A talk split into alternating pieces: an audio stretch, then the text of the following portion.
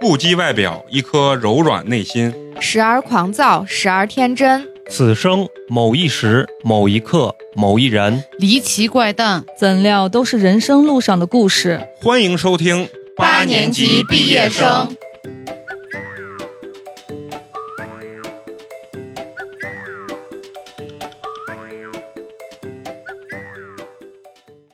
听得我，听得我浑身一二三， She was afraid to come out of her line. 丢 She 现 was as 场 nervous as 好， she 哎，咱们 could 打个 be. 招呼啊！非常高兴，欢迎收听我们新的一期八年级毕业生。我是不仅只有一点儿东西的美工，你们好吗？我是一条泪泱泱的母亲河开水，大家好，我是最近正在健身的嫂子。大家好，我是陈同学。大家好，我是最近特别想去爬山的 花花。 好，今天特别的高兴，今天是高兴中的高兴，因为我们这期全新的八年级毕业生是心中之心，像王中王一样的感觉，就是很新。为什么？我们全新打造出了一个系列性节目，叫什么名字？由我们的嫂子介绍一下。有点东西，对我们今天录的全新的这个节目形式叫有点东西。嗯，那什么叫有点东西呢？让我们陈同学来告诉大家。全新的有点东西呢，就是想要跟大家闲聊聊天儿。这个闲聊聊天儿呢，是结合一些热点话题，在这儿聊一聊我们的观点和我们的看法，包括结合我们自己的人生吧，聊聊发生在我们身上的事儿。啊，嗯是吧因为有的时候呢，就是说咱在生活中会发现有一些特别小的新闻啊，或者有意思的东西，你单另拉出来一起去聊的话，其实是内容有点少的，啊嗯所以我们就想哎办一个这样的系列性节目，就叫有点东西，嗯，把大家汇总的这些哎热点有意思的事情放到一起。今天呢咱们要给咱们自己要起一个组合，对，用咱们知识上线，啊、咱们是八年级的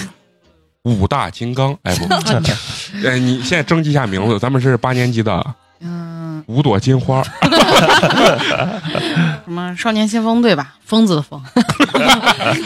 可以。我们先锋，咱们这个言简意赅的介绍一下自己，最后宣出咱们这个战队的口号，好啊吧？好，大家好，我是美工。啊然后我是开水，大家好，我是嫂子。我是陈同学。大家好，我是花花。大家好，我们是少年先锋队少年先，给点掌声。好，这个气氛很好，气氛很好。咱们要聊点什么呢？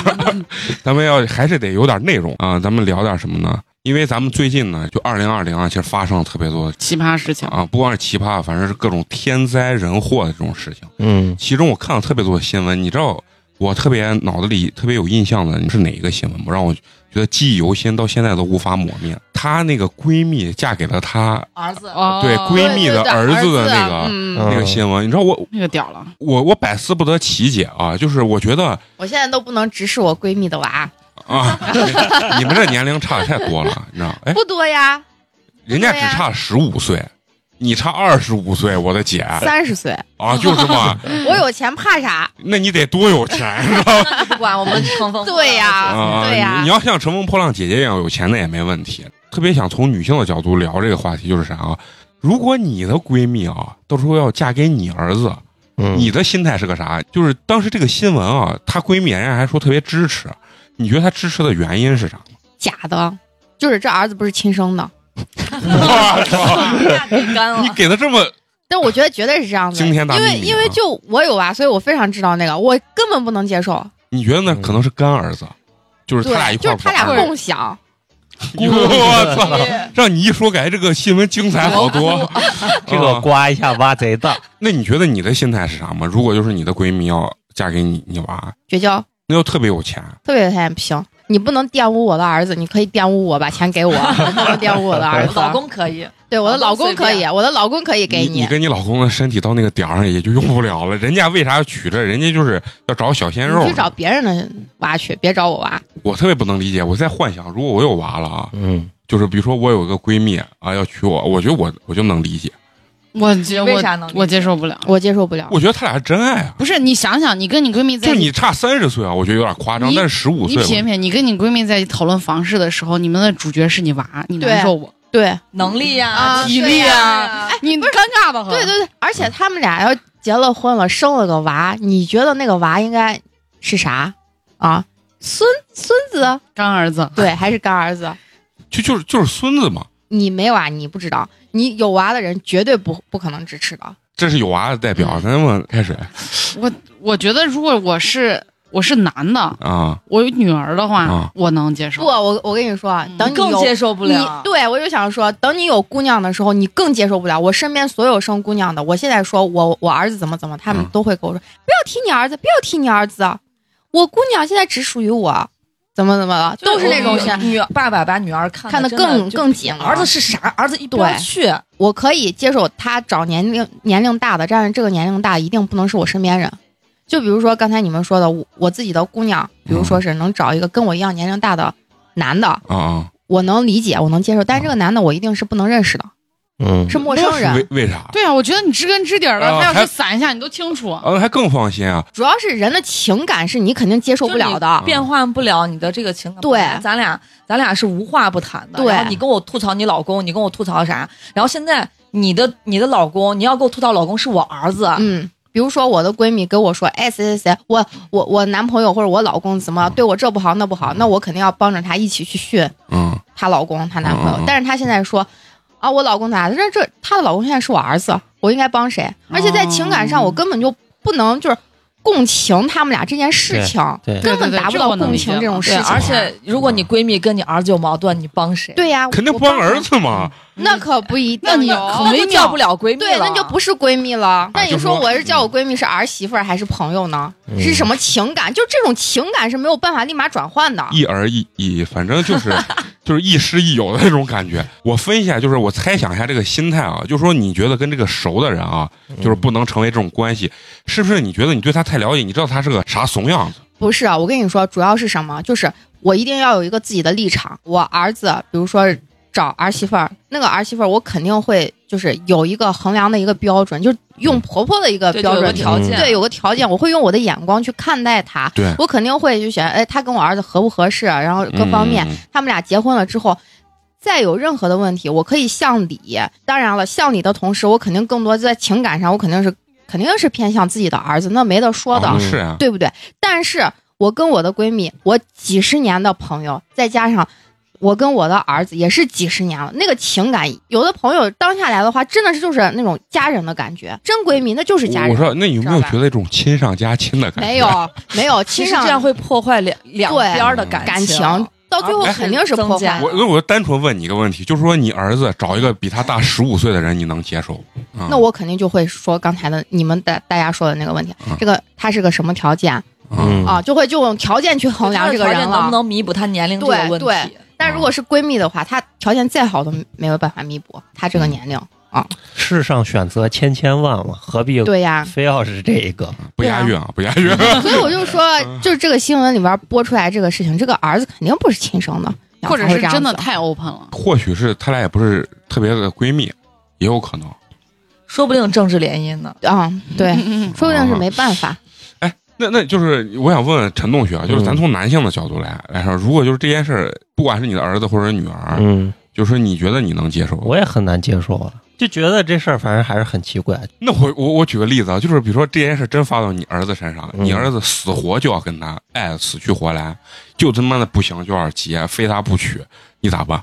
那你就结呗，反正又不反是正跟我过一辈子反正就是，他你滚是吧？对你让我眼不见为净。你要是回来，比如逢年过节回来的时候，嗯你就尽量不要两个人同时出现在我的面 前，你感觉分开快哭了，你知道吗就？是分走开心了。啊！他已经分开想到了千万不要两个人同时出他现啊他已在我经想到了那个啥，脑他补他了场儿景嗯就是嫂子完事，我觉得就是给自己找麻烦。对呀，干嘛给自己找事儿呢？你觉得你的情感上也也没办法接受这个？我刚开始觉得我可以， 但是嫂子一一番话术把我说服 了，我就感觉我会操，可能你发现你特别容易被人影响。对对对对，特别容易。我刚抛出这个问题的时候，你觉得好像你跟可我以站接在受一边儿啊，上。对，我觉得我就可以是不接过受。脑子觉得哎，没没啥没啊没啥仔嗯细一想还是不行。对对对，我为什么说我可能有有能接受的这个感觉是？一，可能我现在没孩子，这个肯定是最重要的一点。大前提对但是二一点是啥？我总是希望我能当一个不要管他的爸爸，限制他的这个人生，因为我觉得我自己也不是很牛逼的人，所以说我对人生或者很多事情的看法也是有偏差。十岁之前或者六岁之前可能我会引导，但是再大了我就控制不了了，因为我自己都不知道我人嗯生是个啥那我样觉得，子那你十岁之前的引导一定是出了问题的，嗯，就大真的。找十五比自己大十五岁的闺蜜就是我引觉导得问一题啊一定是，就不是说找年龄比自抨击己我了年龄比自己大的，就是嗯你的引导是有问题，而是你找找妈妈身边的人，你绝对是，就是我觉情得感有缺失，对情感肯定是情感嗯有缺失这的个我孩子才认会这样子。啊正常的情况下，孩子一定会把你父母身边的人当成长辈来对待，不管对他多优秀，他也是一个优秀的长辈。对你，就不会对他产生这样子的感情。之前那个去年很很火的那个《The Woman Q》美剧里面，刘玉玲演的那个角色就是啊她闺蜜对对的对儿子，对对对，我也然看后了。疯狂的喜欢上这个这个女的啊叫致命啊致命女女人，啊哦，我知道这个。那你说要是你你们的闺蜜是林志玲呢？不行，谁都不行谁都不行。行我。觉得她勾引我儿子。很简单一个道理，你会不会对你爸身边的朋友产生异样的情感？对哎呀，耶，会啊，对呀你现在反想嘛，你就会觉得啊咦，好恶心。那那为？啥你娃会对你身边的人产生这样的情感？肯定是有问题，这不是正常的感情。我的想法跟你们老老是反的，我老觉得那这个女的可能是有她过人之处， 就她一定是保养的很好，很年轻，或或者者特别她浪，这个也是她的优点嘛，对对吧？当然就是可能从父母的情感上是很难去接受 这个。嗯如果你站在这个孩子的角度，各方面考虑比较成熟的话，他也不会做这个选择。对嗯，他会考考虑很多。就我儿子如果哦嫁不出做人家做出这样子的选太择无的自由话，我一定会认为我这个当妈的不不合格，我肯定在感情上没给他足够的这种母爱呀、温暖呀什么，才才会选择我身边的人。嗯，无言以对。其实也不是我言，我我我觉得生活往往比你想象或者电视剧要精彩很嗯精彩多。，对，我觉得啥事儿都有可能发生，是啥事儿都嗯肯定很有可能。嗯但是你们都不希望发生在自己身上，就发生在新闻里就可以了。嗯对，啊，一聊这个话题啊，我明显感觉到，其实咱们几个的态度不是那么强烈。你看嫂子的态度，嗯感觉有这个娃事儿，就是不一样。对这个有事儿啊有马上就要明天要发生在我娃身上，就感感觉谁要弄我弄死谁。行，那聊完这个话题啊，就是问问你们，你们现在看过什么旁边最近一些你们感兴趣或者觉得特别有意思的这种热点了？最爆的就是来女士，对吗？嗯今天早上各种什么抖音呀、微博对啊呀，哎今天发各的种新。闻发布会嘛，那那你们没给你们的各自的老公往上三根今天香？今天晚上就回去上课，感谢不杀之恩啊！嗯，就是那个手工梗，不是嗯我不知道你们知不知我道知道这那个知个道啊，做的那个床就是分居床，就是 我觉得我就要去买一买一张这个床， 就是晚上睡觉的时候入眠的时候真的是太害怕了，你都不知道你的枕枕边人到底是什么样子。各种太害报怕警了器都要上上，对是吧我觉得你对这有迫害妄想症，那这咱聊这之前，咱先给人家咱听众说说，回顾一下案情，回顾一下这案情嘛，这案情到底是个啥东西嘛，对不对？啊嗯这个任务交给陈同学。七月初的时候，这个来女士最后被监控拍到，是她跟她的小女儿坐电梯回到家之后，他们的小区监控再也没有拍到她的这个影像。然后呢，这个丈夫就说，晚上睡觉的时候她还在床上，半夜一点多起来上厕所的时候，这个来女士还在床上嗯，但是等到凌晨五点钟自己醒来的时候，来女士就已经消失了。很奇怪的就是，当这个来女士消失的时候，这个丈夫并没有立刻的去寻找，哎，她好像觉得这好像是很正常很正常的一件事情。从她的表述和接受新闻采访的那个表情来看，我当时就觉得这不是一般人。但是嗯我当时是啥啊？当时他接受采访的时候，我老觉得他给这种大众表现出一种他媳妇儿可能是跟人跑了，嗯，因为他说他媳妇儿不可能一个人走，说她的智智商，商啊，不可能，嗯他说肯定不是他一个人。但我我老觉得他那个个笑看着特别可涩。瘆嗯嗯你们是从什么时候开始觉得蓝女士可能遇害了？从这个新闻出来，，对对对，不是一般这种失踪很可能就是遇害了。对，但是当时呃，就是咱现在不是基本上就是临临近这种破案的这种节骨眼儿上，嗯很多这种媒体就发出来，其实人家在新闻爆出之前，警方早都介入了，对，介入了很多天之后，新闻才开始爆出来了。我觉嗯就得是可能也是借助新闻这这一块，让杀人凶手有一个有点放松。她丈夫接受采访，就是还是就就是刚才那个无所谓啊无所谓嗯无所事事，然后让大家所有的大众的那种聚焦点全部都跑在这种她为什么失踪这一点，而不是说是她是被人杀了呀，还是就被感觉这是一个对很离奇，对突然就是间人间消失的对对这种对感觉。嗯，嗯但是她老公的那个心态真的是太好了，太好了，了，嗯，就是因为都说是她反侦查能力特别强嘛，他嫌疑最大嘛。对。对，对，啊，就像比如说你老公有一天不在了，你嫌疑也是最大。嗯，是肯定啊的，嗯。警方呀，就是当新闻媒体没有爆出来之前，应该是他女儿报的失踪是她呃她跟她她跟老公跟她女儿一块儿一块儿去的的派出所派出报的报的人口失踪嘛。当时警察就根据各方面的情况，就判断这人可能已经被杀害了，对就启动了应急机制嗯，当时成立就了已经去小组啊，专去案小他们组家去调查了嗯，说是根据大数据的分析，就说这个来女士再也没有出过这栋楼。就是所就以一定说还在楼里嗯头。所以说警方第一天一去盘查完之后，其实估计警方大方向就是她老公，对，说是对派了很多民警把这个把整个小区的所有住户家全部摸排了一遍。对，连什么楼道的那些储物柜呀、消防栓呀，包括车库呀，所有的电井、电梯井，就是对电都有梯井上面不是有空的就那包括个蓄水池嘛，啊最后这个粪池池最最屌啊！对，说迟迟没有这个打开化粪池是因为下雨嘛，就是啊对杭州对对下了很多天的雨，嗯但是有一个特别吊诡的事情，就是微博上有一个。呃，有一个用户在警察，就是咱们知道警察已经开始调查化嗯粪池之前，哦他说查一下那她个她不是，她就是发微博，她说她做梦，梦见来女士告诉她，她被丈夫弃尸在化粪池里了。嗯我她发微博，了，鸡皮疙就瘩。是有截图，她真的发微博了，贼害怕。就是日有所思，夜有所梦。嗯，有我觉可得能现。在那个小区里面，其他的住户肯定好多住户都搬了，心理阴影太他那个可就怕他邻了他居啊他邻居连夜就搬走了，人也搬走嗯了我觉得特别不周全的地方就是他他媳妇儿消失了，就是消失了一个税权，啥也没拿，啊，就是没拿这就是贼怀疑呢。我就看到这块儿时候怀疑他死。刚开始的时候，有人分析他是自杀什么什么乱七八糟的。嗯，就一个人如果要自杀，他还躲什么监控啊？就对呀吧？对呀人我都要去死了，死了我一定是选择最快的方式、嗯最方便的方式，不会再对去不对？想着我是东躲西藏对一对下，让对你找不到我这样。所以但是也有嗯一个案件，我不知道你们有没有印象，就蓝可儿消失的那个。哦，我那知个啊蓝道色大丽花酒店，他也是呃躲了自杀井自杀，嗯躲到井里面呃消失啊什么之类但的事情。是监控可拍到他了，他对在拍到电梯他里也很诡异啊呢。嗯她主要是因为她在电梯里面那些诡异的行为，对加上嗯她住的那个酒店是有这这些案件背景的，嗯，有那个被酒说店隔几年就会发生一次特别命案诡异的命案。嗯据说他是有呃躁郁症，嗯，对对，嗯而且警方放出来的视频只是一个片段，啊，嗯就对并不是完整的。光说这案子啊，其实通过这案子，就是主要聊聊夫妻关系嘛，是不是？啊嗯我觉得夫妻关系有时候真的很重要，尤其说他俩是二是婚二婚。二婚，嗯对啊半路夫妻，咱不是说二婚组的家庭不好啊，就是说嗯有些人就会有因为哦一些利益在里头。对，对对对，就会因为这些就肯定为自己钱谋呀的会或者这个更多东西啊，尤其是二婚还各自带娃的，嗯是最害怕的。我还听说过一个二婚杀人的案子，嗯是呃好像是十几年前在杭州吧，那又是杭州，这个就是这个就是嗯哦，然后他那个男的是一个历史老师，也是二婚，然后完了之后进去把他媳妇儿拿刀乱砍，砍死了之后把内脏掏出来，自己从楼上直接跳下来自杀了，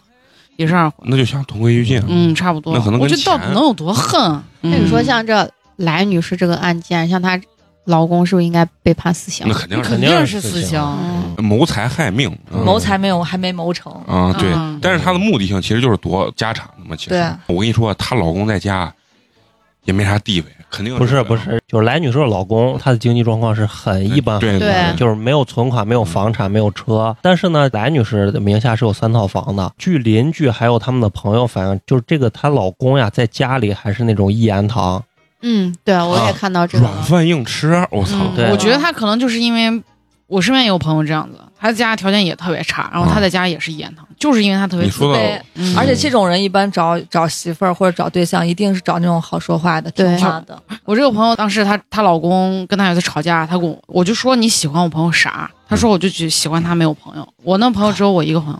哇，就是撂的很明了。你们看完这个这个案子，就是内心有没有那种恐惧感？有，不会，我不会有鸡皮疙瘩。我我还好，我我觉得就是你你结还婚是比之后较相信你的另一半儿的。我相信自己的选择。对，相信自嗯己，主要是相信自己，一定是自己找人一定要找准。我觉得这是最关键的，自己找人一定要看准。而且我嗯觉得像来女士，她老公，我一看她面相，我就知道你这就有点马后炮。不是啊不是马后炮。当时新闻一爆出来，就是我看她的采访，我就觉得这面相就是不讨喜，不能说是她一看是杀人犯面相，就是一看这个面相就是不是啥好人的面相。关键是她的那种冷静，就到今天为止啊就是对她的关键那种冷静和沉着应对的那种感觉，就是让人像个惯 犯，对让人觉得后背发凉。嗯，对我还在网上看了一段视频，就是警方不在他家那个小区在抽那个化粪池在对抽她还嘛。看了一眼，然后他从大门进来，他还朝左边看了一眼，然然后后继续走了很冷静的继续回家了。我听说她不是还给人家说辛苦你们了，那就他不知道啊他了。是不是给自己洗脑？这不是我干的，这不是我干。有可能，有可能。特别离奇的就是他到底怎么把这个，就是这个对案件的细节，让我觉人得特别到好现在奇为止啊还捉摸不透嗯这个细节我至少得我有爸爸十年以后才可能公开。我跟你说，近几年是不可能公开的。对，因为这这个就是其实也不，我觉得啊不能最好公开不要嗯公公开，开？因为对他是在一个非常大家都能待的一个场所里头干的这个事情，就在自己家嘛。嗯那每如果把这个细节公开了，那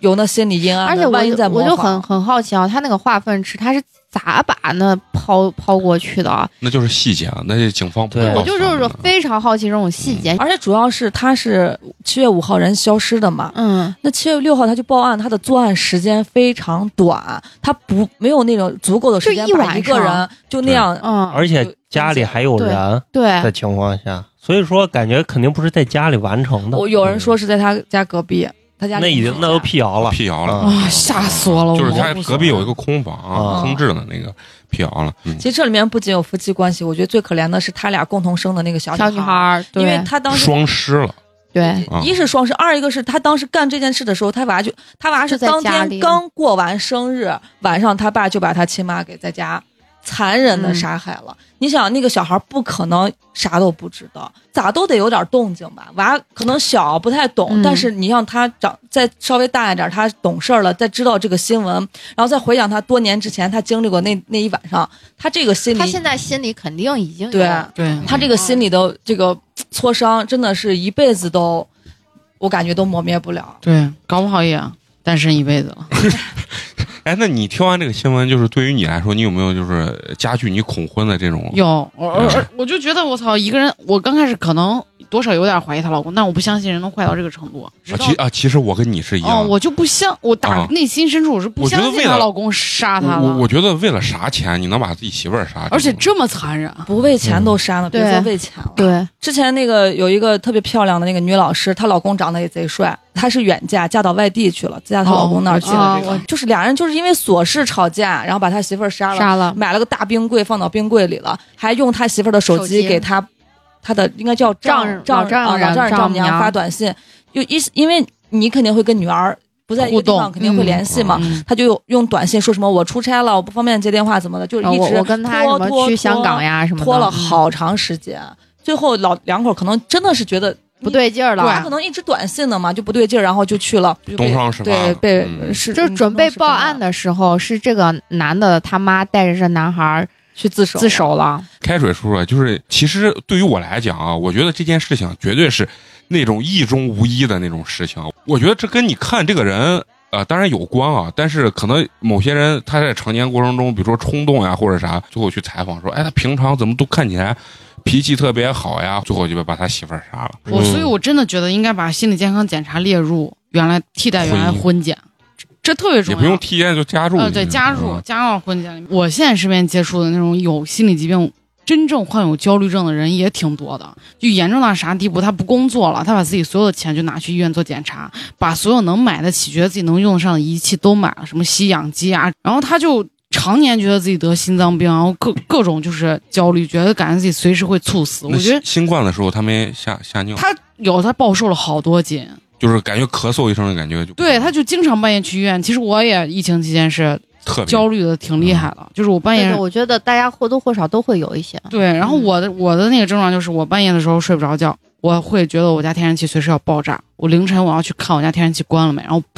从疫情之后到现在，我不敢进厨房，也不敢开火，就我老感觉天然气会爆炸，我不不知道为啥。为啥会跟天然气有关系？不是他，他是就是有点迫害妄想症那种，就感觉随时会发生不好的事情。啊嗯，也不就是焦虑，嗯这种焦虑会把你逼到墙角。你刚开始可能会有一个引子，我是因为我小的时候，就是有一次天然气泄漏，我我家只有我闻到了，后来关掉，要不然就爆炸了。这是我的一个引子，然后我是从这儿开始，然后这个病就会慢慢扩散，扩散到你可能会觉得自己，呃，晚上不睡觉就会猝死，或者是你担心的事情会逐渐越来越多。当你长时间活在这种焦虑里的时候，你的状态就会失哦衡。就是身体会很差。嗯我有个学生这学期从疫情完就一直没有上学，他是躁郁症，他更嗯可怕。躁郁症啥，就咔咔咔，不是躁郁症，就是你的情绪有的时候会特别兴奋，然后特别开心，然后有的时候你会特别抑郁，你觉得不想活了，而且有暴暴而力且他的的倾向。就是你的这个心情会严重影响你的身体健康。对对，他连在教室里面坐十分钟他都坐不了，他会憋、气喘，哦然后气闷、气喘，坐不住，而且走路脚是一点一点的，没有劲儿，根本就走不了路。心理上疾病很夸张，就在于你沾上它了之后，你很难治好，药物是治疗不了你对，的病而的。且它它会逐渐摧垮你的身体，这是嗯最重要的。不是，那这跟你结婚有啥关系啊？所以想到结婚了， 呃，恐婚这件事儿当然也有了，因为我之前我朋友离婚嘛，啊，然后我就觉得给我最大的影响就是，我觉得呃首先法律是不保护女性的， 就是因哎，为为啥？哎，这个话题很很我屌我。没觉得嗯法律不对保，护你觉得法律为啥不？你先听我陈述啊，啊对对一对对，下子，就是因为你看我那个朋友实际的例子，嗯就是男方出轨，嗯，女方给他赔了里里外外赔了可能三十万，这个这个就为是啥？各方面原因，男生在结婚之前就是有心里有小算盘的，他就打着让这个女孩给他还信用卡的名义才结婚的，他俩之间没有感情的。其次就是这个男的就是骗婚嘛，我觉得有这个性质在，就是呃结婚前可能信用卡欠了将近二十万，他没有给任何人说，但婚后就不停的让这女孩给他钱，给他转账，然后他自己还信用卡，嗯，然后他还出轨，出轨时间长达一年，这女孩都不知道，到最后发现的时候已经出轨一年了，嗯离婚。其实这个男孩全错，对吧？嗯，嗯但是因为他蓄谋已久，从他俩他俩有一个共同就经营的认识公开司，始然后法人就是这女孩儿。虽然是他俩婚后的财产，但是我不知道他他注册的性质是啥。反正最后嗯律师就说，你这个公司欠的所有的账全部是这女孩还，跟男孩没有任何关系，方方面面儿的。就是我觉得法律保护的是这个男的，他蓄谋已久，他对这些很清那楚那。跟性别没关系对。嗯嗯，性就是别你没有倒过来关系也是一样的。对，然后嗯如果他俩有小孩儿的话，如果他俩有这个小孩，肯定是女方的嘛，不是，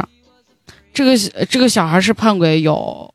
有经济能力，，对，嗯，这跟你谁出轨没有不是跟不是关不系是不大，不是有但关系要不看大。娃多大，呃如但果是在哺乳嗯期，一定是归女两方。岁对之前肯定是，所以就是说，在法律保护的这个东西是没有，它不会偏向女性，对吧？这是第一那点。法律是公对平他的，他不对，它不偏向女性，我就觉得我他觉得他就有我点啊拼了命生出来的小孩儿，你还要跟我分？你只是爽了一下，你什么都没有。那不是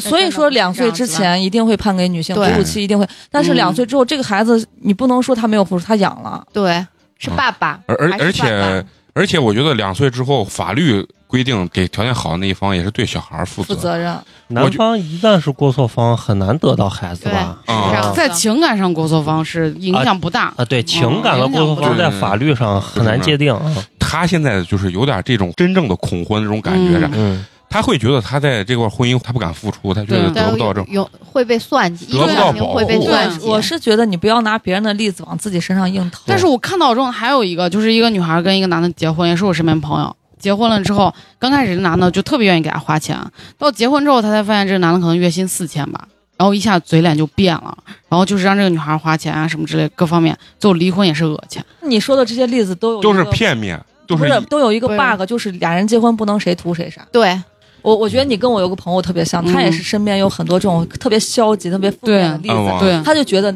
男哇的没有一个好东西。对，事就实上男的我都觉是得王八蛋，男的一定出，不管他结婚前聊不聊，反正结了婚他也一定会出轨，所以我结不结婚无所谓，他对就对对我也满是脑这子样都是的这种想法对，我，也这么想的。不是这是所有人都是这样的对这就有点真正的就恐是婚。我觉得对太把事情想的太过于负面了，就而且就像我跟嫂子刚才说的，首先你要相信你自己，当你把自己做好了，同时你又不是一个真的很傻很天真的那种傻白甜，对你有脑子的前提下，你为什么会选一个那么坏的对，人？开水这两个例子最大的问题就是他们为什么会走到结婚那一步？对他们为什么会选择这样子的另一他半？为什么在结婚之前嗯都不知道这男的一个月只挣四嗯千？对，啊这就是问啊题所而在且。我嗯，而且我是觉得很那个什么，如一个月只只挣四千块钱是。他没有跟你坦白对他伪装，嗯伪装，你是因为伪装而生气，还是因为他是一个月只挣四千块钱肯？定两者都有。一个男生想把一个女生从头骗到尾，其实这个难度是非常非常大的。对嗯，你有非常非常多的机会去抓住任何一个小漏洞。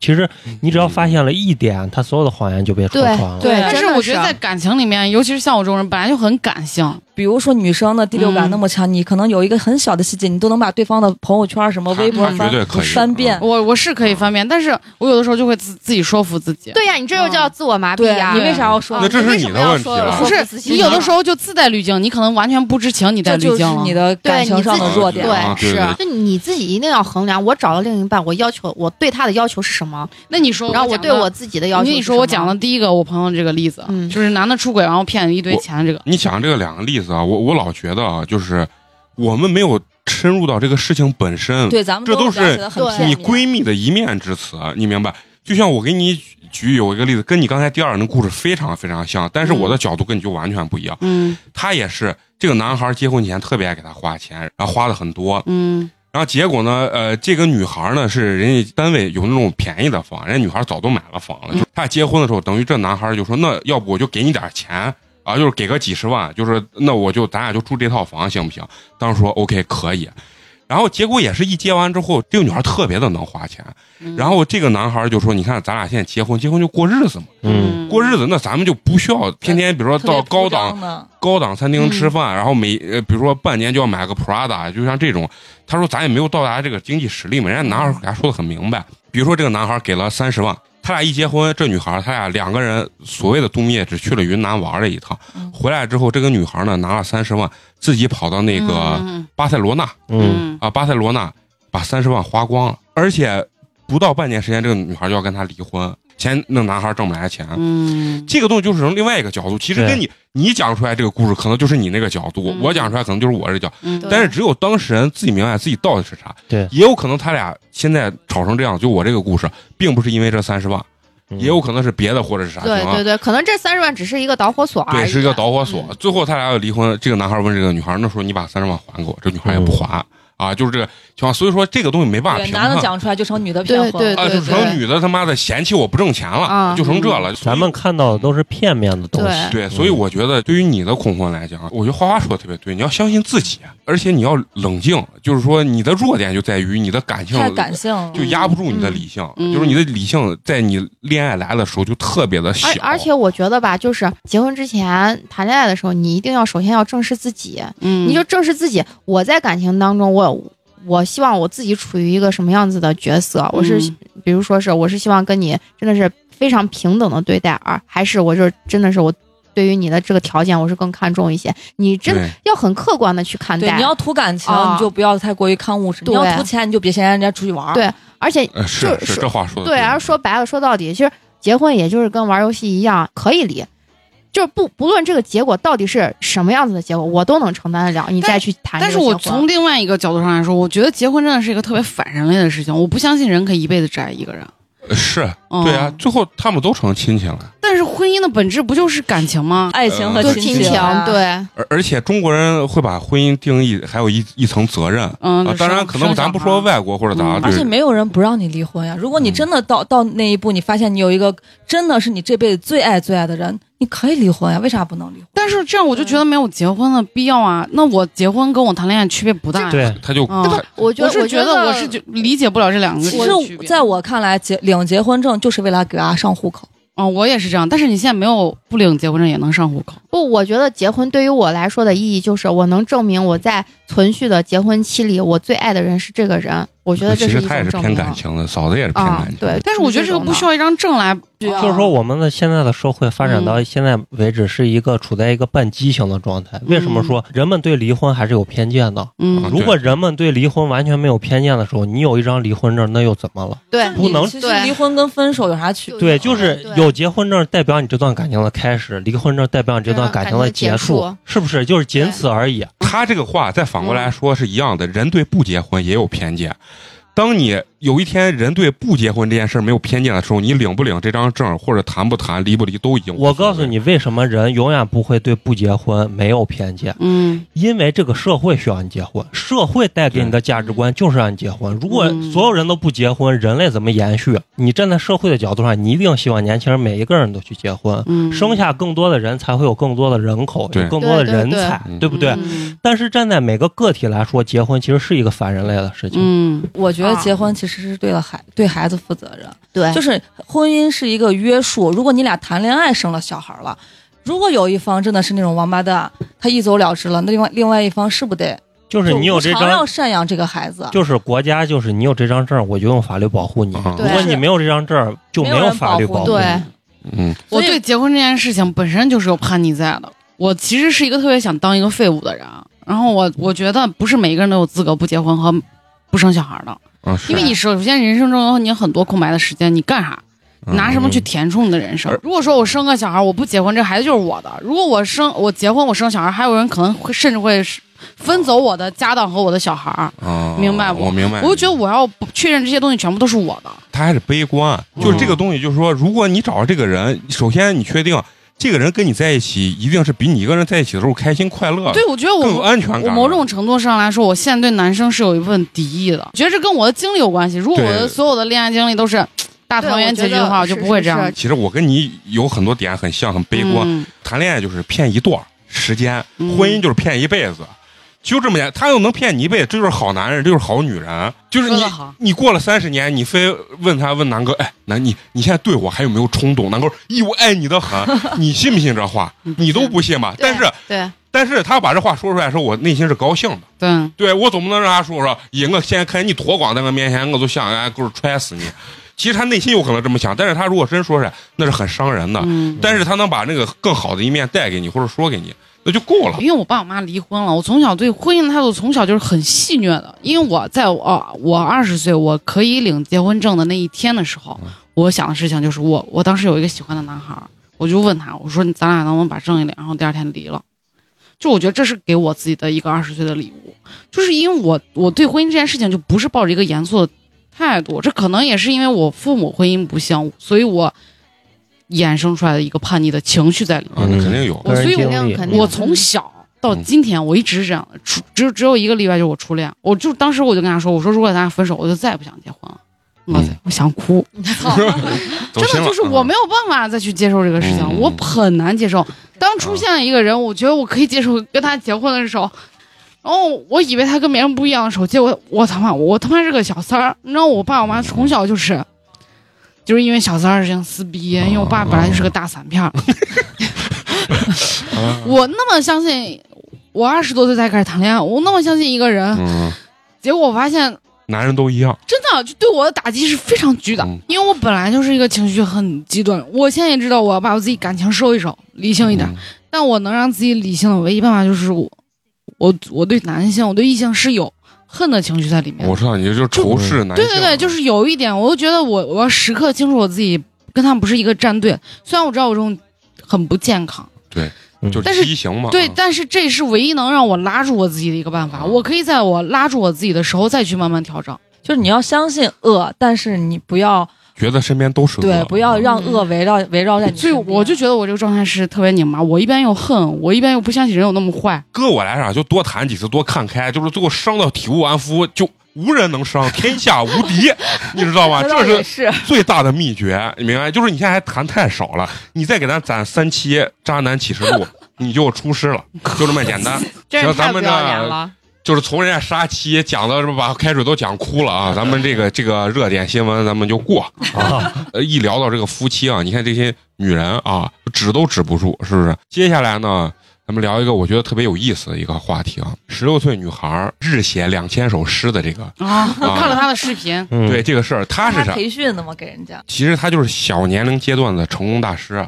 对，网上探索了他的那个啥，他们是分级的，他上面有好几个师傅，然后好像是五千块钱一节课吧，他比他那师傅卖便宜多了。他师傅两万，他五千， 啊，对对对，他卖的都是啥？就成功成功学就成功学就是打鸡血。啊，就是告诉说你一些为什么我虚无缥缈十的六事情岁能这么成功。你们有没有参加过这种成功学的培训？没有。我听过，但是我没有，因我为没一有般公司的那种拓展会干这种事情。但是很浅，就是你们还是经历没有我多。 要么为啥说我让你多经历经历呢？我就正儿八经去参加人的成功学的讲座，是我们当时干那个机构那个老板，我说不去不去，他不行，他非说，哎，他说这个课特别好，人家从深圳什么过来，花了什么三千九百九十九，他这个不是正式课，这个课只有两天，人家把这个课叫做什么引流产品，就是用一个很便宜的价格告诉你这是做企业的这种大师，然后嗯你听完以后就通透了，因为当时我不是在那给人家当校长嘛，嗯人家说哎你就通透了咋了？然后我一直打根上就不许就不信这个东西，然后就把我们就去叫去，叫去说在一个酒店里面，贼远，我这当时开车开的特别远。你住到那儿之后，人家是啥，还要把你手机都收了，你知道吧？怕嗯怕你录录也不光是怕你录，他就是有那曝种形式，你知曝道吧？光，他不是他，我觉得他不是怕曝光，他希望你去推广他，他最后给你留有拍照合影的时间，嗯，嗯，但是呢，他要走那个形式感，他嗯感觉这个导师非常牛逼。你们运气太好了，你们花三千九百九，你们就能看见他。平常我们花九万八，我们都见不着。他们是有这种，嗯一去酒店之后把你手机，哎，比如说一收，管你比如说三餐嘛，早上比如说八点半开始起来，人家就是他按分组，一个组比如坐十个人，人家是每个桌子有一个负责的组长，就是人家的人，穿着个西服进来啊、先给你上话术，然后给你点名儿，然后就是带着你喊口号，然后起这个组的名字叫嗯什么，比如说猎山鹰。口组，啊，那不是，就是什么猎鹰组、什战么狼雄鹰啊、雄鹰组，就是类似于这种特别就瓜，你是知道吗拓展，就把人都弄得头疼，你知道吧？然后人家那大师在上面整整讲了两天，我真的服了那大师 了，那肺都不疼。就是比如说给你们安顿好之后，先让你们喊口号，把你们那个激情感觉搞起来之后，嗯你知道大师出场太屌了，他们所有的员工进来之后，直接就是在你的这个座位两边儿直接弄两排人墙，就把你跟保安大师之间挡起来，你知道吧？嗯然后突然那个灯光啪啪啪开始闪， 然后人家放那种特别劲爆的嘟嘞嘞嘞嘞，就是这种， 你能想象 画面感太强了。太强了，我嘟嘞嘟嘞，然后我就开始啪，然后开始出，然后那大师，然后后面跟两个什么小弟还啥，不停的拦。就跟那明星出场那种对搞笑，不停哎，真是呢，哎，我觉得他们这真是把人当傻子呢嗯。但是网上就有人说，就跟那呃电话诈骗一样，他是塞人呢。嗯他做的越瓜，还有人信，那他就越好卖课，你知道吧？然后放着音乐，然后还有那个人就啪啪就往上冲，然后走的特别快，感觉谁要把他拦住，要跟他握手一样，他还伸手跟谁握，谁他妈跟他握，然后他就一路跑，还真还我觉得那可能有托啊，有人就跟他击掌啊什么的，嗯，然啊后他就走到那个主舞台上，旁边一个打扮很职业的一个女性啊，然后就过去给他递这个话话筒筒，然后完了后他上台前二十分钟就是自我介绍，就会说自己的背书，啊嗯怎，么多牛逼呀、各种怎么、啊 title 各种 title，然后你也根本也没听过。我说你他妈这么厉害，你搁这儿给我们讲这玩意儿，但是绝对挣钱。他那个光引所谓的引流产品就很便宜的产品，我看嗯当时一个会场至少坐三到五百个人，这产品只是他保本儿了，人家总裁班都两万一个人，九万八，九万八你这全更年。贵，当时卖的九万八的课是他在全国巡演，你随时来上，九万八等于买了个通票。嗯 但是呢，他确实有个屌的地方是啥？他教你怎么去，比如说切单呀，或者说怎么去成功，怎么去经营这个企业。他到最后用他自己的方法把现场人就直接切了。他不是先卖三千九百九嘛，嗯最后他要卖他那个九万八嘛，你知道吧？给你讲完这些套路之后，最后用这个套路直接把你套现进场去了，也不是，当然我肯定不会买，你知道吧？嗯但是肯定有很多人往上冲，那绝对是托儿，你知道吧，嗯就带那个气氛。他是到讲到最后，人家给你讲两天，到最后一个半小时的时候，他底下刚才那些组长下来给你发一些那种简易的合同单，嗯让你先把信息写上，过去交钱的时候直接摁个手印儿，直接一踏章，直接就完成这个这个交易。反正人家是有人家很严严谨的这个流程的，就是把那个整个交钱和这种办手续的过程放到最短的这个时间。当然，他肯定是骗人，啊就是说他这种对骗法骗一些觉得自己想发财的这种人。嗯，但问题是，他肯定还是有一定他自身的这种套路的。对，然后包括一些托呀什么，他投入的东西也不少。然后结果呢，最后现场我看真的，起码有三分之一的人冲上去，但是有没有可能三分之一都是托？不可能，我觉我觉得得有点至太少多一了两个，对一两个是真的买的。啊、也不可能嗯三分之一对都是托吧。他们说他们的公司一年盈盈利是几个亿啊。按照这个数字来说，有可能。啊，嗯就是啊，跟我在一块儿认识培训的时候，那个女孩儿，她是自己开了，也是一个机构，结果最后她买了那个课，然后他真的买了，他真的买了，而且线下我俩还见过，我还真去他那个学校去看了。然后完了以后，我就觉得那这肯定不是假的，对吧？因为他线下还约过我，就说就是说看有有没有兴趣来他这儿干或者是啥的。嗯但是我觉得这肯定又不是假的。 嗯，对于我来讲的话，我是不信，可能是我觉得我靠他这我也发不了财，可能我发财梦没有那么强。这骗子都是那种真的是太想发财了。我跟你说，买那的，我感觉啊，年龄偏大的。对，就是说他觉得他可能到这个年龄了还没混起来，觉得人生特别失败，就急需实现这种财务自由或者缺是啥买啥。啊人生的这种体验价值，就会去买。反正人家肯定是有人家有固定的这种客户的，但是它里面讲的一些，比如说教你做企业的一些东西啊，什么嗯一家变两家，两家变四家，四家变八家，我觉得这这是骗傻子呢。就是他完全不把那种损耗，就是因为嫂子做的生意，他把不把损耗或者说是一些突发情况算进去，他给你全是拿表格跟不是拿表格的那种数据跟你说话。比如说你就是开理想理想状态，对，比如说你嗯开一家咖啡厅，说要一百万呃投入，你你什么投入，然后你做一个什么呃，就是比如说什么会员营销活动，你瞬间一下就吸了五百个人，你这个一百万是不是就回来了？我说你在那给我嘚儿呢，那我光宣传这个我这个活动，你告诉我要花多少钱？他不跟你说这个成功学最大的问题就是不会有人教你怎么成功的。对的啊对的，啊这，种感觉听起来让我感想起另外一种类似的形式，就是算命，就是你给别人算命，但是你嗯永远不会算你自己的，就这种感觉。对，因为他自己都不相信嘛。对啊啊嗯我跟而你说啊，就是刚刚听美工说的这个，就是这玩意儿啊，就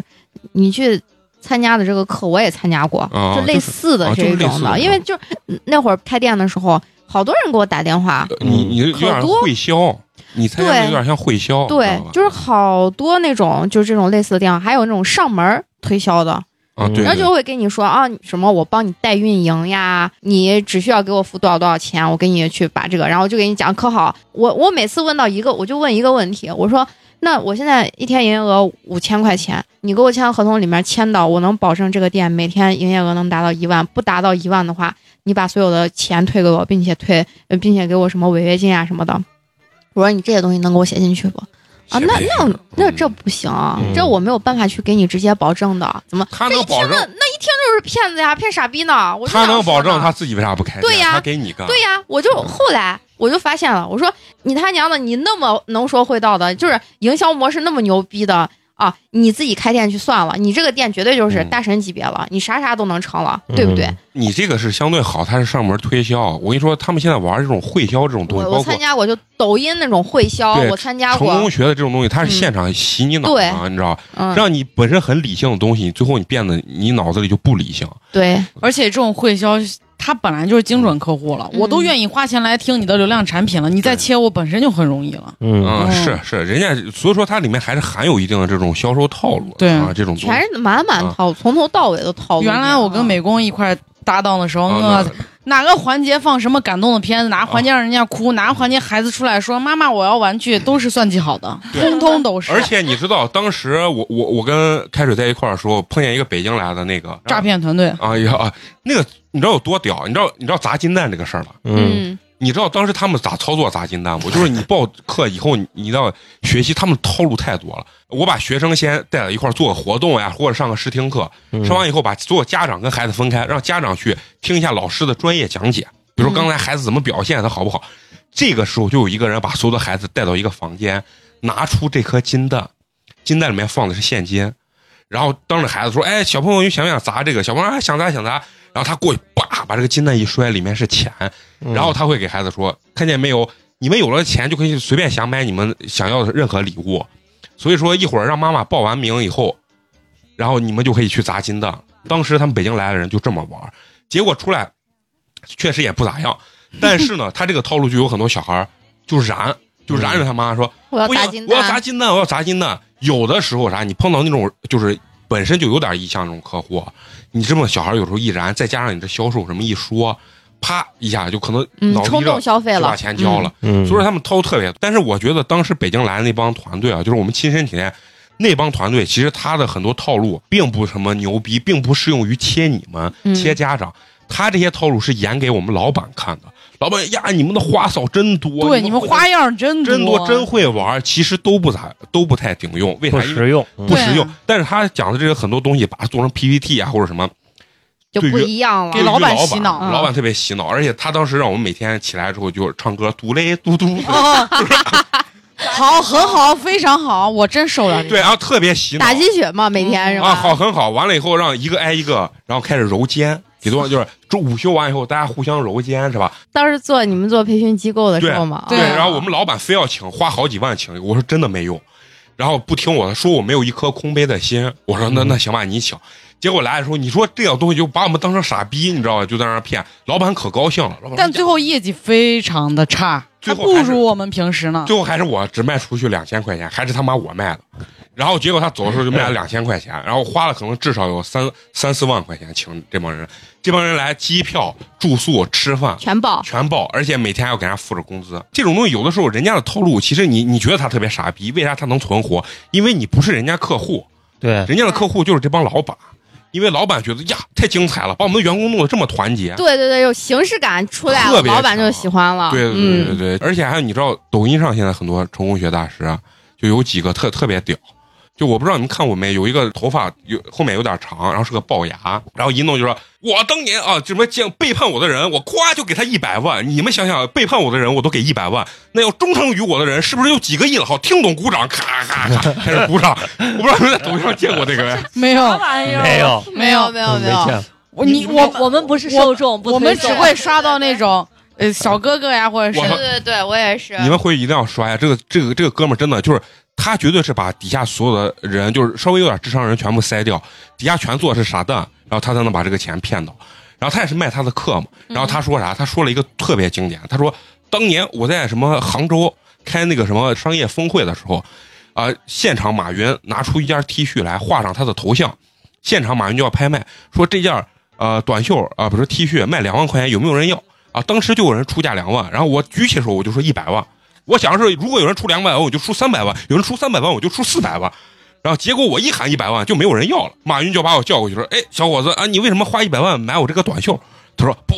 短袖不值钱，但是你这个人脉很值钱。”马云问我：“小伙子啊，你需要我帮你什么？”他说：“啊，我什么都不需要。”当天晚上啊，他说马云就给他发短信，说：“小伙子啊，以后你来杭州就找我啊，怎么怎么。”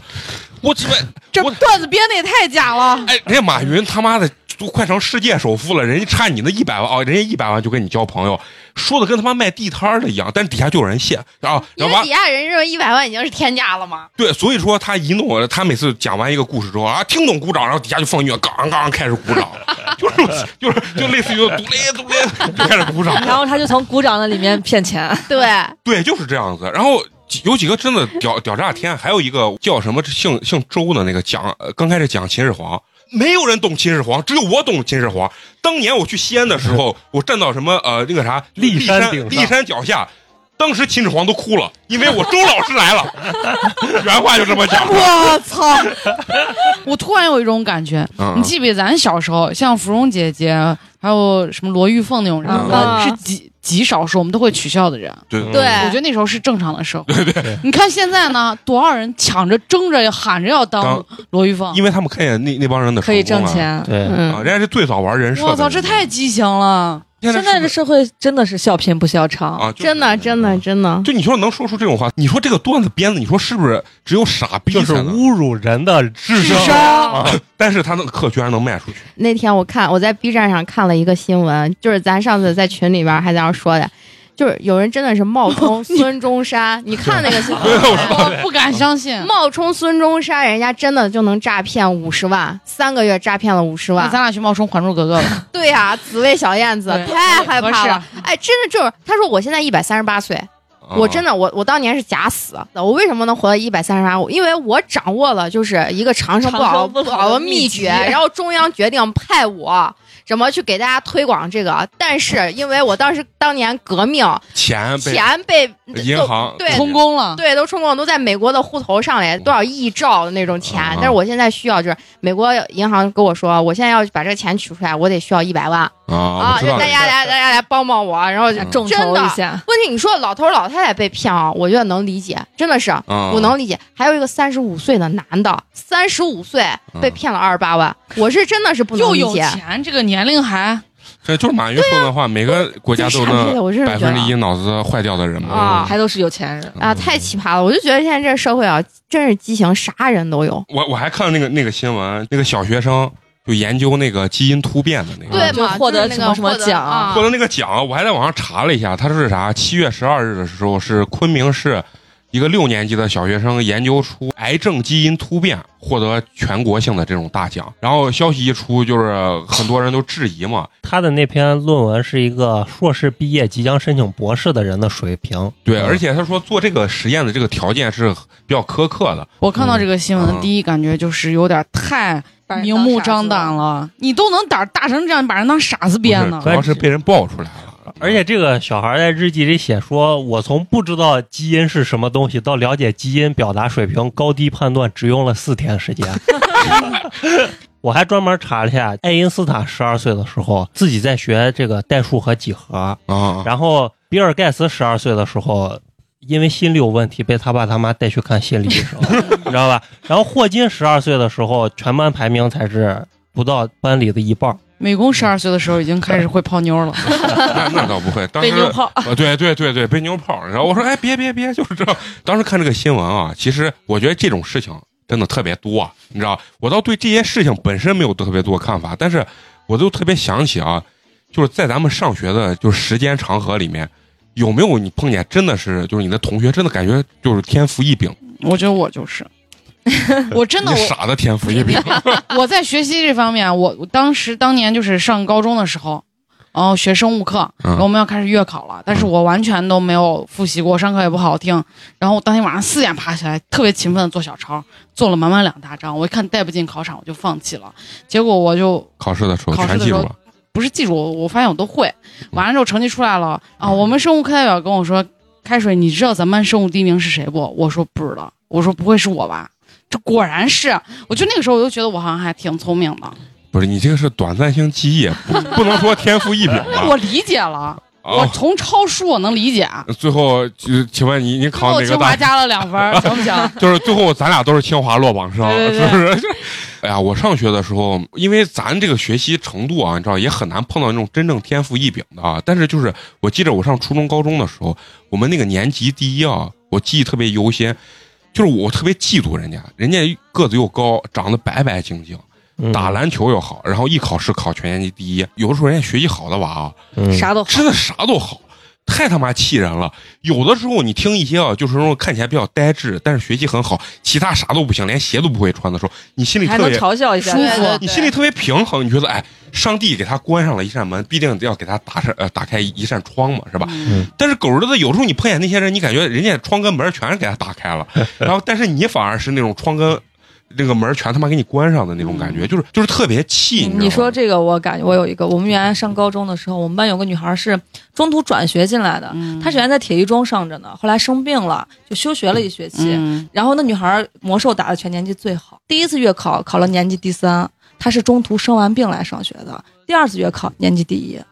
人家回家天天跟男孩打魔兽打的贼嗨，就是还是高高瘦瘦挺漂亮。你一说这个，我又突然想起那天我我们家里聚会，你知道吧？就是跟那个小贺他们。当时我那个叔就在那说呢，说小贺给他说过一个，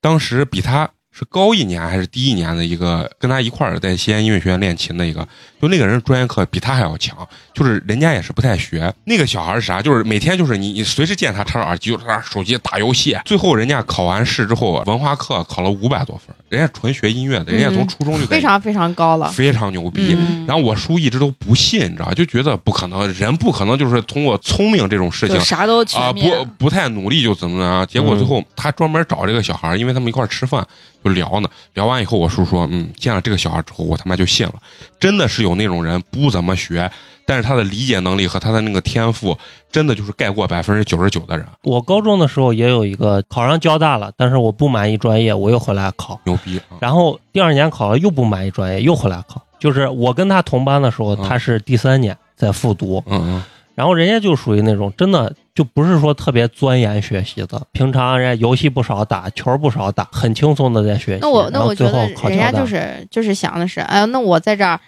复读，其考实我上是了挺享受这个过程啊对的对，啊、就是享受复读的这个过程，人家没有什么学习压力，嗯不没有什像么压力啊、不像普通的复读的，人家就是我一心要要考大学，嗯，尤其理科啊，有些东西啊，嗯我在初中的时候，我的物理啊，还有化学，我引以为傲呀，对我也是我，觉得太牛逼了。嗯我也然后哎是上高中之后啊，直接就懵逼了，就因为在没分科之前，咱不是学的艺术，都学的嗯文，没分科之前有一段时间，那化学尤其是化学啊，我直接就看不懂了。一上各高种中你就感觉像过了一个分水岭的感觉。对对，就感觉那个化学呃到另外一个维度的那种感觉，我我我直接就记懵着了。可清楚了，我上初中的时候，我中考的那那会儿就是物理化学是一个卷子嘛，呃嗯，满对分是一百二十分，我能考一百一十多，就中考的时候我考对一百一十多，嗯，然后上高一的时候我的化学就满分是一百二的卷子我考十八分，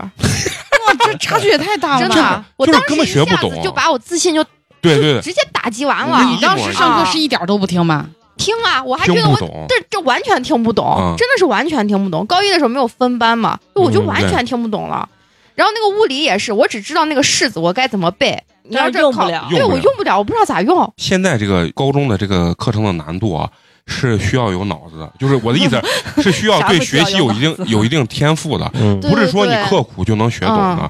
我小学的时候，就是因为我没有上奥数班，嗯，然后我就忙，老师推荐我去参加了奥林匹克数学竞赛，啊你你还参加过这玩意儿？然后我还得名次了。然后老师觉得我特别有天分，因为当时是有一次上课的时候，呃，有一道题有第二种解法，全班只有我一个人解出来了，然后老师都没有想到，然后他就觉得我还挺有天分的。然后上小学的时候就，嗯那当然是非常轻松了。我就逐步发现哦，我从上高中，呃，理物理还可以，到我上高中，我的尤其是我的英语，因为我自认为我非常聪明，我就觉得我上课不用听，我只要回去把作业做一下就行了。但我发现根本就不是那么回事儿了。啊啊，就是我就一下从重点班嗯滑到普通班了，从此就我我就到了那个一天，蹶不振，对，从此我就到了那个上课，我们数学老师要拿着钱悬赏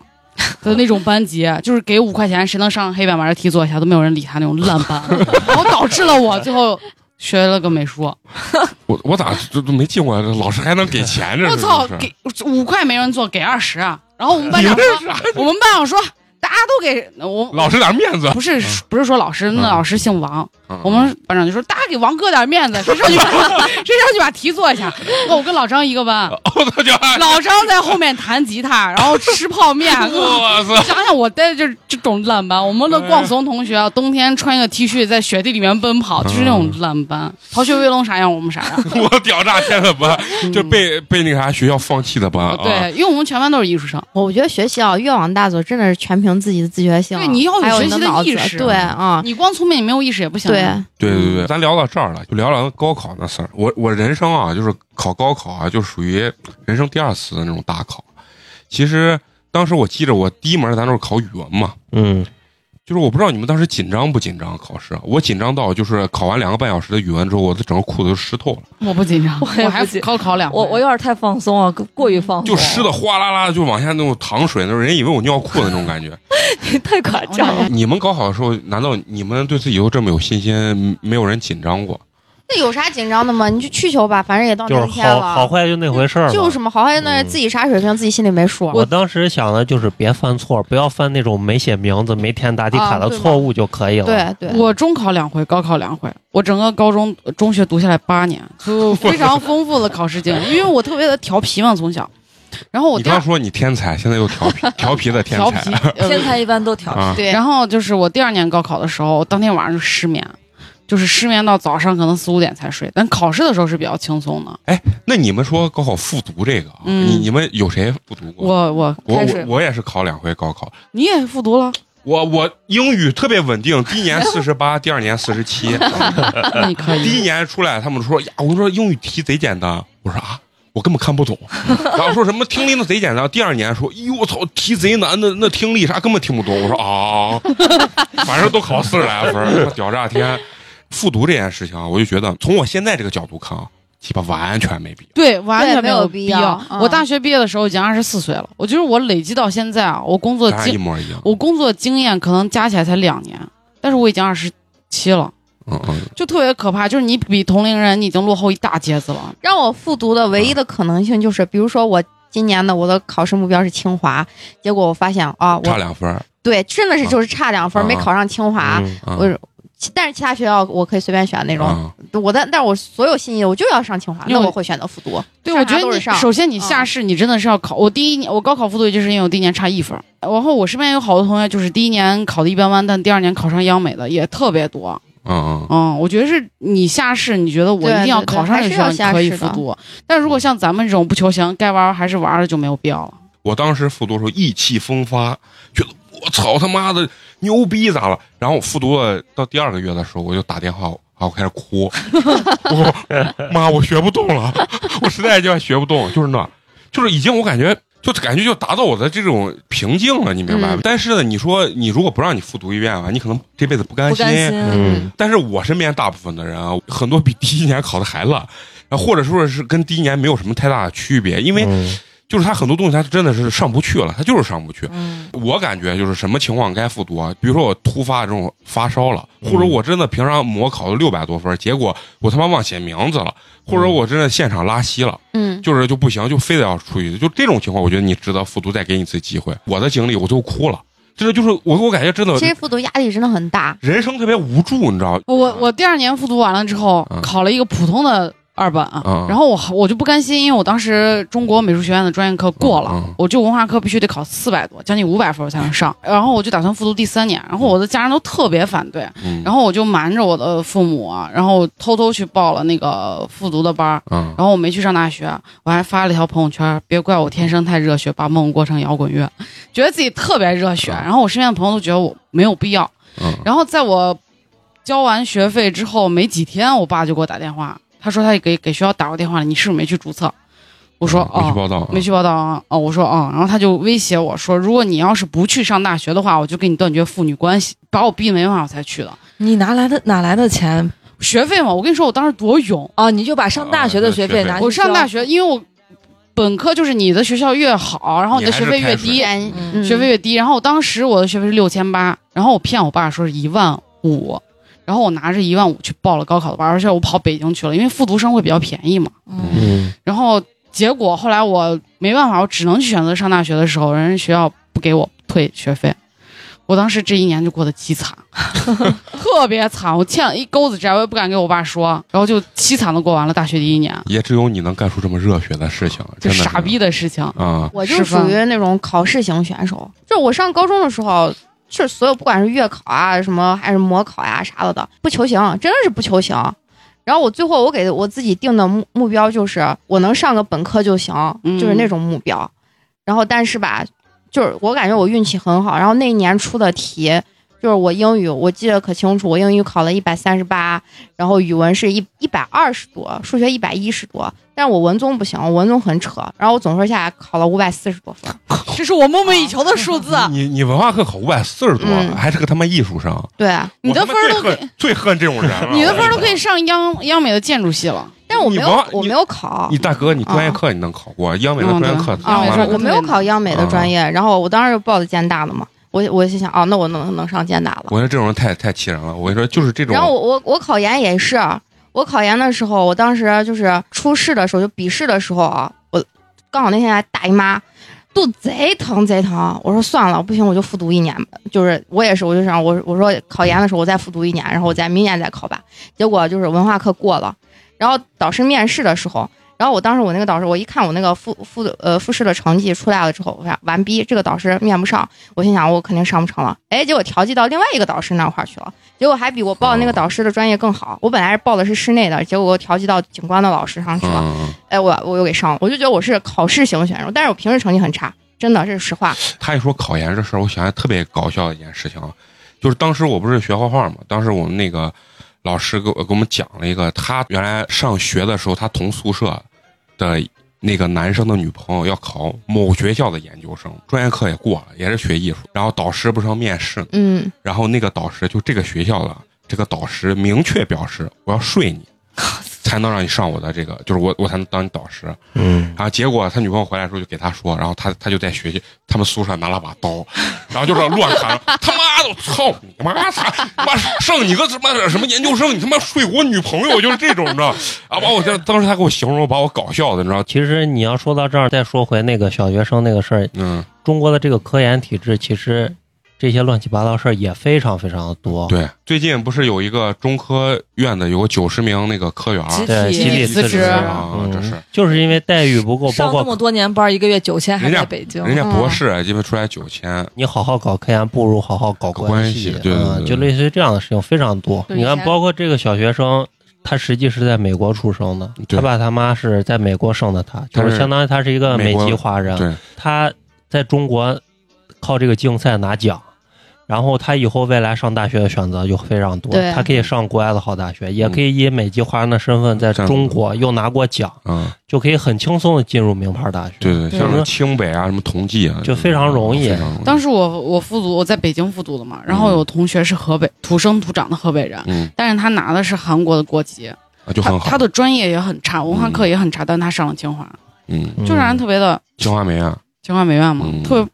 觉得特别不公平。这个东西我觉得还是肯定是需要改进的，你知道吧？我觉得，但是我我特别相信社会往前发展，这个东西会越来越好就。我我也看到一个跟上学有关的，浙大的，浙大那个啊啊强奸强强奸奸案案，对，但学校只给了一个呃留留校校察查看看的处分，不是然后他是强奸未遂啊，他是强奸终止，对对对，嗯他是为什么终止了？他就就是是没有成功，就是那个受害人啊反复强调，如果你再继续，我就要报警。我你这么一说，我觉得会不会就是咱平常这种我我蹭你，就我燃你，就是哎睡一下睡一下，那你这也是，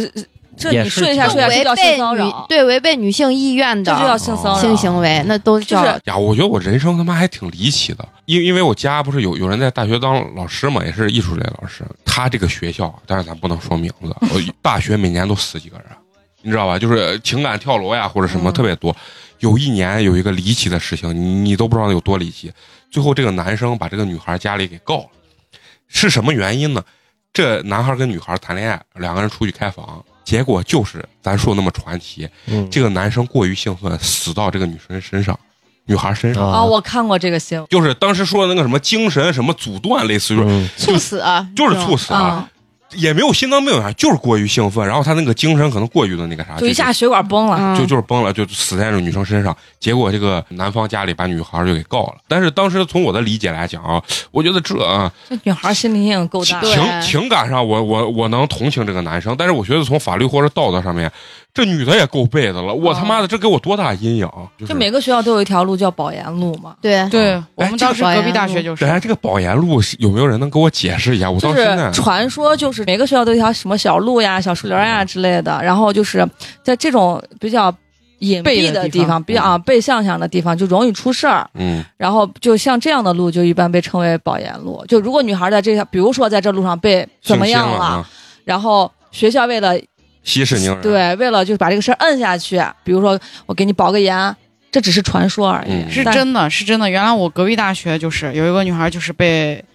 呃性侵，全宿舍保研，嗯，我们学校也有，就全宿舍不是一个人，嗯一人等于都到封鸡犬口我升说天。越牛逼的大学这种事儿越多，因我们为学校当时那是我大四的时候，然后隔壁那个宿舍的姑娘是她一个人在宿舍，因为我们当时那个宿舍呃往上是男生，下面是女哦是生，混住的。啊，然后一个女，嗯，一个男生就直接跑到他宿舍里面去，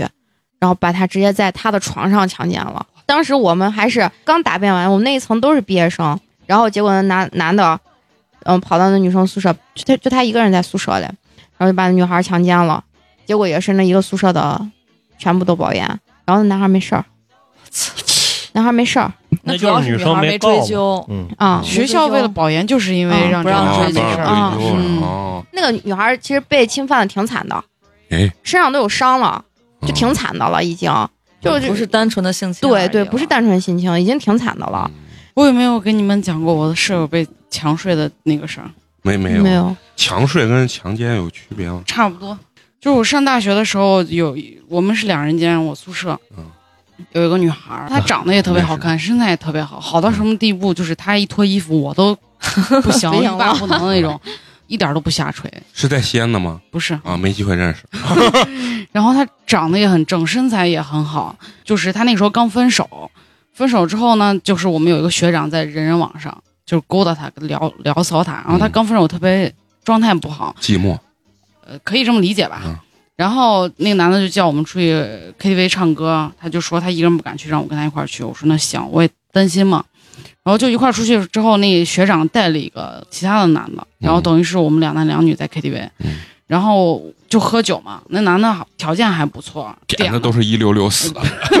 不是点的是洋酒，嗯然后我们兑了红茶喝嘛。嗯然后我中间是背不住去尿尿，然后回来之后我再喝了一口我那酒，就是纯的了。本身我就喝不了酒嘛，嗯，我是品了一口，然后给我室友说这这是纯的，我喝不了。我说咱警惕一点儿，嗯然后他说没事儿，他替我挡，他特别能喝，他就咔呃游戏输了咔咔他就把我那几杯喝了，嗯喝了之后他可能有点晕了。嗯。然后那我是当时纯宿的舍啊宿舍也已经关门了，两点了。然后那本来说是唱通宵呢，嗯那男的死活非说咱去打个牌吧，去我们学校附近打个牌。啊开个房打个牌嗯，然后 不是就是麻将馆儿，哦然后我们就去，去了之后那天就特别困，麻将馆关门了，那实在没办法，男的自己在外面租的房子嘛，嗯然后就说不行，去他那儿睡吧。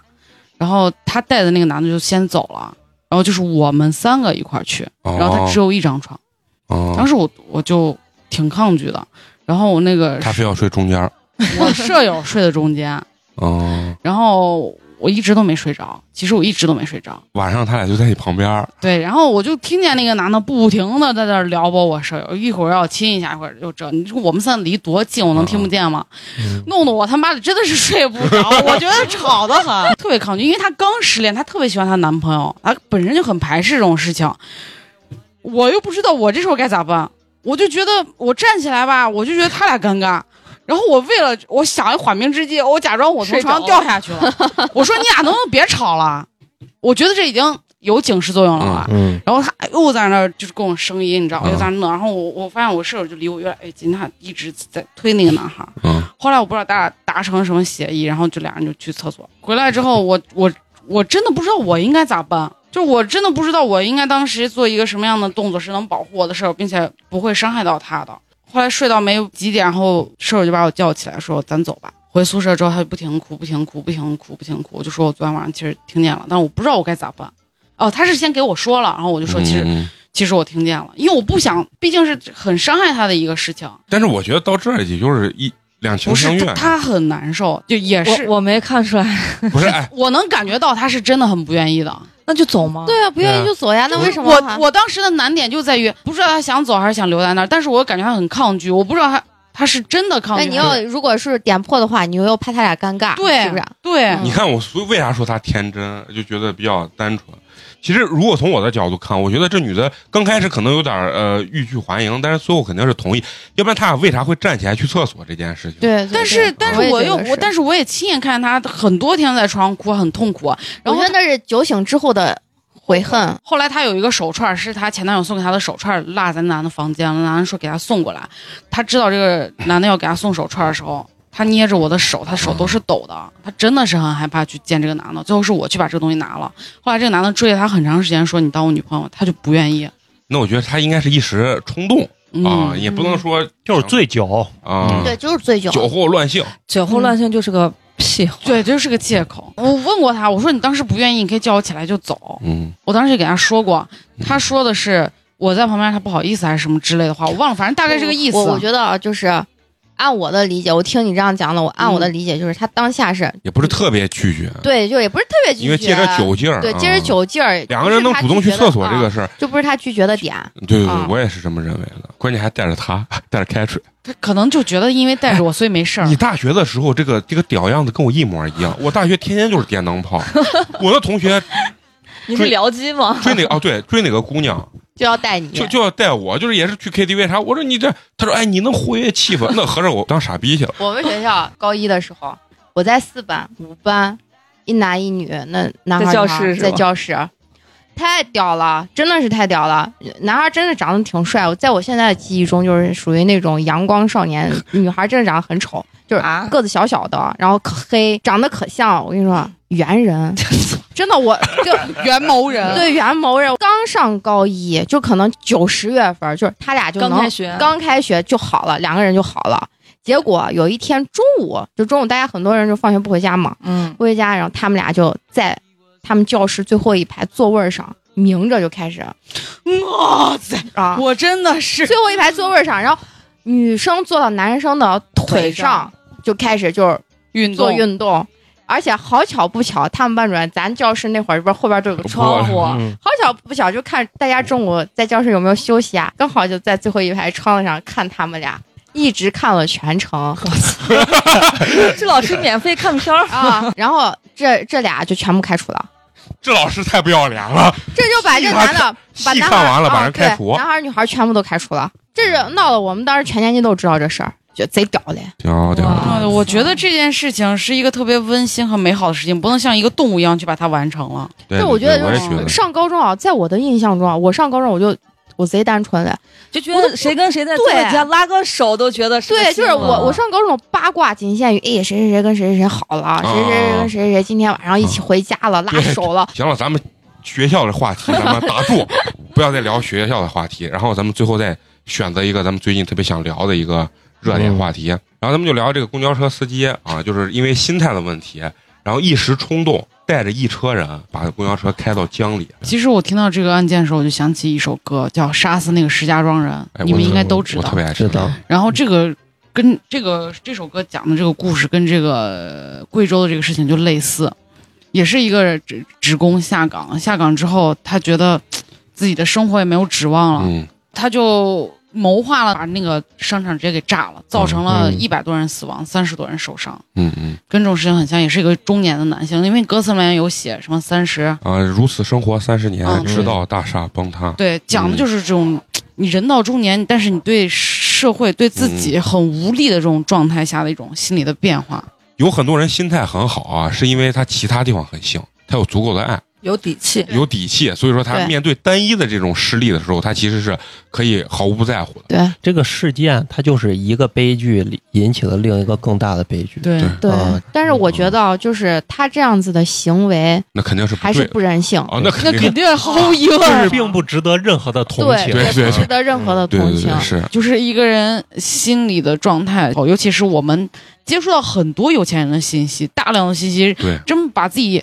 压得都喘不过气，啊嗯就觉得嗯为什么那么多人都有钱，但我自己过得这么失败，嗯别人的生活和自己的生活之间没有达到一个平衡，自己没法调节，就很容易出现这种问题。嗯你这个心态，我两年前，三对年前就我也很长时间就有有一个非常夸张的事情，疫情期间，嗯就是我觉得我自己焦虑的时候，我想预约心理科的号，嗯可能一周有个几千号吧。嗯全部排满。啊，嗯，就我们现现在在人的面对心理心疾理病啊问题的人是特别多，而且像我们嗯西北这种城市嗯，就是大家是对这种自己的心理问题是很抗拒去说的嗯。逃避的，逃避的就是觉得这事是丢人，我好像跟神经病一样，我不愿意去，我不想被别人另嗯用另另眼眼去相看看待。嗯，就是越是这种状态，就会把自己人心憋得越来越不行。我们去年不是也有那个公交车杀人事件，不是已经判刑了吗？嗯啊，西安那个，很多就是那种自己人生不得志，就是去破坏别人的那种。真正成为杀人嗯犯，你自己的心里是有一个要说服自己的理由的。对，就是我看过有一个人，就是有一本书是专门去剖析就是是变态杀人狂的一本书。嗯他就是有一个变态杀人狂，他是一个非常聪明的人。就是有一句话说的是，如果你跟这人相处很舒服的话，那他在情商、智商各方面一定是就是能量大于你的。对对对，超他过每你的嗯他每次去杀人之前，他就会跟一个人走得很近，他会很细心的了解你各方面你的喜好、你的爱好，然后从获得你的信任之后再把你杀掉。他对你特别好的情况下，一定他就要杀你。这个人为什么能成为他这么聪明的一个人，为什么能成为一个变态杀人狂呢？就是因为他看尼采的一个书，尼采的书里面就讲说是这个世界上就是弱肉强食的世界，嗯就是我强，我把你杀掉，我是为了社会的进步。你你弱，你被我杀掉是应该的。嗯嗯对他就是用这种说法说服了自己，他嗯所以他后面杀人的时候就特别的杀人如麻，他可能甚至因为我现在要开车，你知道你有车，我要用你的车，我就把你杀了，就这种没嗯有任何理由的，其实就跟现实中的这是一样的。他给自己最大的理由就是我过不好，你们都别想过好。而且你们有没有发现，就是像这种社会底层的这种小人物的悲剧嗯啊，他反抗起来，他面对的也是社会底层的人，对，嗯这个比特你高一个阶级，或者说富够不人，着，他就不会坐到你这公交车上，嗯哦，对不对？就是这个，我跟你说，很多电影其实反映过陈同学刚说的这个问题。比如说，我作为一个呃稍有一点社会地位的人，就是他，当然他这个电影的背景都是在古代啊。然后我受到了我的领导或者我的比我高几级的官员的这个迫害之后，我会变本加厉去迫害这个下面的人对下面，咱生活中肯定也会有压力，虽然可能跟咱们刚所聊的一些没有什么可比性，但是咱也会遇到这种挫折。就是你们在这儿的时候，一般是怎么去调节自己，或者说有没有什么释放的这种途径啊？喝酒，嗯，对你你是喝酒，喝酒。喝酒，没看出来啊？你还我我现在不喝是个了性情中我人现在不喝，但是我有一段时间疯狂喝酒，在家自己都喝。你释放的这个，我哭，啊、那 我觉得这是特别好的一个释嗯，放我要喊，我要大嗯咧着嘴哭，啊，那嗯就爽了那我还没见过，下次有机 会送我你现两在瓶长儿，啊大 了，两瓶儿九度希啊。望以后永远不会看到这个画面。嗯我很久没有这样了，嫂子呢，你我有就两个，嗯第一个就是跟花花一样就喝酒，嗯，咋现在他妈的女的比男的还喝酒？啊快乐水，这真的是对快乐水，喝完就对轻松了，就是喝酒。第二个就是买买买，就疯狂哦的买，我要疯狂消费。我今天如哎果我真的是压力很大，我有一段去年有一段嗯时间，我是哎不对，去年是前年冬天的时候，我压力特别特别大。然后我就去 SKP，基本上都买不 起，但是我就看口袋那么多钱，我能买得起啥我就买得起啥，反我就正就把钱花完。对，我就把钱花完，哎，心情好了。这也可以嗯。我这是证明还是有经济帮他扛但着呢。 我去我去年有段时间也特别状态特别差的时候，我我觉得挣钱包括买对我来说都没有意义了。哎，我我特别理解不特别了空洞女生释放压力或者快乐源于这种买买买这种心态，真的是让我，就可能男生啊，尤其是我这种穿三十块钱的裤子这种人，完全理解不了这快乐点到底这在是哪。消费的一个快感，就要追求嗯那就个是快感你，也不一定是觉得这个东西有啥，对就是掏钱的一瞬间。嗯对，就要这个快感其。实就跟嗯哭是一样的，反正有个点让我爽就行。，对，那对你适合去。是这样的拍《三十而已》，我就觉得《三十而已》里面的顾佳跟我真的是一模一模样。一样。嗯嗯，那陈同学呢？我就干别的事儿，就是我必须得有就有剪辑，就是有事 儿干，就哎可以嗯分散注意力，注分散注意意力力，啊主要就是分散注意力是他的啊。风格。嗯，对对，剪辑剪完辑以后压力 更大。嗯我都问完你们了，我还没说我对你姐，呢？大家啊你都呢？是小讲心的吗？我我说啥我就聊天儿，真的就是说话，真的就是我觉得哎，我也是，我你这么一说，我发现我也是吧？嗯，就是因为你可能刚刚你没体会到，就是说有时候聊天啊，每个人不一样，或者给你的反馈不一样，而且每个人说的故事啊，我现在听的故事越多，其实我觉得每个人所描述的故事，包括他本人自己来描述故事，都是一个片面。那当然肯定对啊的。所以说，跟多种人去聊啊，就是说你才能让你的这个故事更加丰富，立体，让你感觉你能看到更多东西，因为我们没有钱让我周游世界，我只能靠别人的嘴帮我去周游世界。其实我更喜欢体验别人不同的这种观点，就包括咱们的各个嘉宾啊，包括咱们几个，但其你实确实包容性非常强对对对，就是你什么感觉我都能接受。对有我个我我的觉得感这就是觉人生嘛。嗯因为我的你看我的 slogan 是什么，我想不一样，所以我都想不一样，我怎么能要求别人一样呢？ 如果每个人都一样，那我听这个故事还有什么意义？没有人跟我聊的时候，我自己跟自己聊我好好恐怖呀！自己对着镜子自己啊，那挠那不吗？是那种就。自自言自自语语，自言自啊我语也自己经常聊，啊就是跟神经病差不多，就是哎，但是非常管用啊！因为我也属于那种这件事没干好，我老反复。其实我其实承受压力的心态不是很好，但是我自我的这种调节能力还比较强，就等于于感觉你对话完了这个事儿，好像也就告一段啊了，对就那种感觉。就是倾诉解过开了啊了，解对开了。对我对以前对小的时候就是发